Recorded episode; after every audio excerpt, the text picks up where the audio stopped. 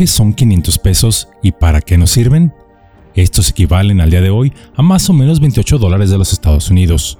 Es uno de los billetes de mayor denominación en nuestro país después de los casi fantasmales billetes de mil pesos.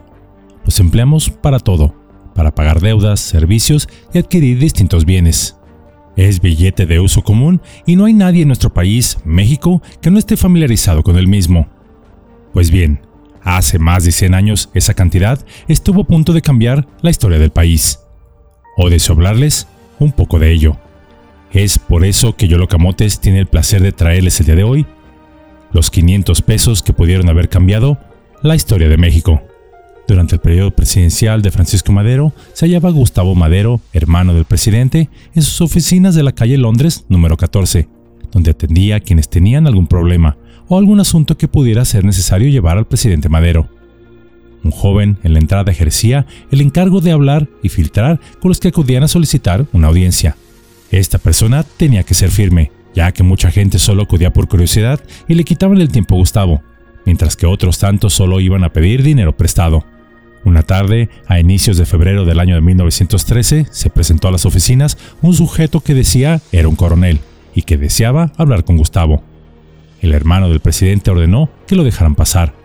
Después de presentarse, ambos comenzaron a platicar, donde el oficial le contaría al hermano del primer mandatario su historia personal, la cual al parecer estaba llena de fracasos, penas e ingratitudes.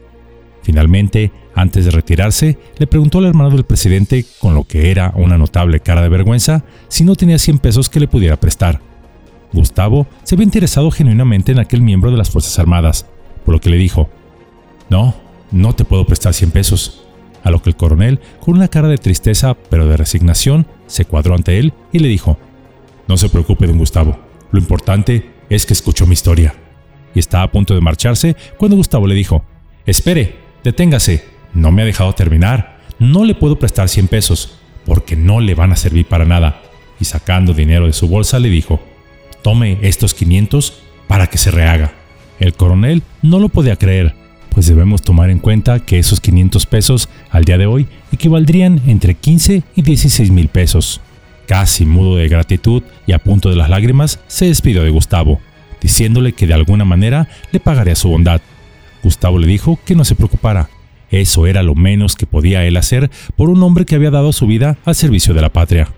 Horas más tarde salió Gustavo para tomar su automóvil, pero el oficial, a quien acababa de socorrer, se le acercó.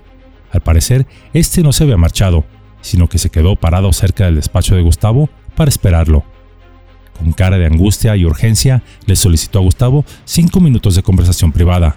El hermano del presidente, al ver la cara de desesperación del coronel, accedió, por lo que le tomó del brazo y se encerró con él en su oficina. La entrevista fue larga. Después de un par de horas el coronel salió a la calle. Acto seguido apareció Gustavo. Su cara lucía sin color. Parecía que había visto un fantasma. Incluso se le veía agitado, desesperado y un poco despeinado. Lejos estaba de su compostura usual de caballero. Subió, bueno, ¿qué digo? Se arrastró al automóvil y le ordenó a su chofer de confianza que se dirigiera toda prisa hacia el castillo de Chapultepec. Gustavo sacó del bolsillo izquierdo de su saco un papel que decía, son 22. Gustavo murmuró, menos uno, que es el coronel que acaba de estar conmigo, casi todos con altos puestos en el ejército. El coronel, al parecer, en agradecimiento y por la ayuda desinteresada que le había proporcionado Gustavo, y sin otra manera en cómo poder pagarle, le había informado al hermano del presidente que se planeaba en esos días dar un golpe de Estado al gobierno de su hermano por parte de altos mandos militares, proporcionando los nombres de los cabecillas y donde él había sido incluido, pero ahora ya no participaría en ese levantamiento. No obstante, cuando Gustavo le informó a su hermano de esta grave información, el presidente Madero desechó su informe, argumentando que todos los días había rumores de levantamientos y que no iba a hacer arrestos por lo que consideraba un chisme más. Gustavo entonces le increpó. Pancho, con esa actitud que tú tienes nos van a matar. A lo cual le respondió el presidente. Ya lo sé que nos van a matar. Gustavo le increpó. Pues a ti no te importa, ¿verdad? Y le respondió el presidente. Pues no. Pero a mí sí, dijo Gustavo, porque tengo a mis hijos y a mi mujer y no quiero que me maten. El presidente finalmente le aconsejó. Pues vete de México, vete de embajador a Japón para que no te maten. Lo cual sabemos no sucedió, pues Gustavo prefirió compartir cualquiera que fuese lo que aconteciese con su hermano.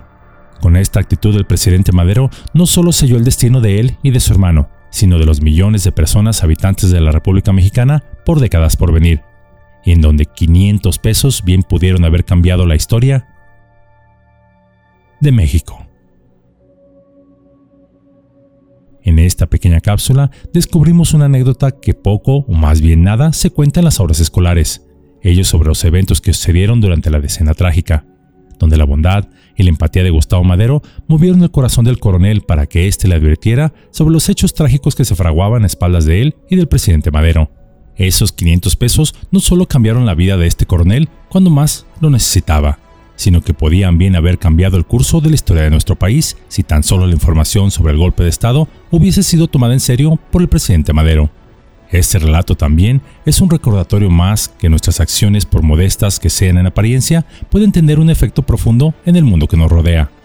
Pues el mayor regalo que uno puede dar a otro es el de sí mismo, ya que cuando uno da de sí mismo, da de su amor, de su comprensión, de su compasión, los cuales son los regalos que más necesitan los demás. Cuando uno hace el bien a los que nos rodean, está haciendo en realidad el bien al Creador, al universo, o como quieran llamarle, pues éste se encuentra en cada uno de nosotros. Siempre sea amable con los demás, incluso con aquellos que son diferentes a ti. Ayuda a quien se encuentra en tiempos difíciles. Sé generoso con tu tiempo y tus recursos hacia quien requiere de ti. Sé tolerante y comprensivo con los demás. Ponte en su lugar. Trátalos como si fueran la persona más importante de tu vida, porque en realidad lo son, ya que esa persona es tu reflejo, pero con otra forma. Perdona a los demás por sus errores pues algún día nos encontraremos nosotros pidiendo perdón y se nos dará aquello que nosotros dimos. Al final de nuestra existencia, todos nosotros, o casi todos nosotros, tendremos que partir de este mundo sin llevarnos nada material, ni nuestras posesiones, ni nuestras riquezas terrenales, incluso la fama, los premios y las glorias humanas se reducirán a una pequeña y silenciosa caja de polvo. No obstante, sí hay algo que podemos llevar con nosotros cuando partamos, y esta es la riqueza de nuestra alma, y la cual se forja a través del amor y la ayuda que dimos a los demás.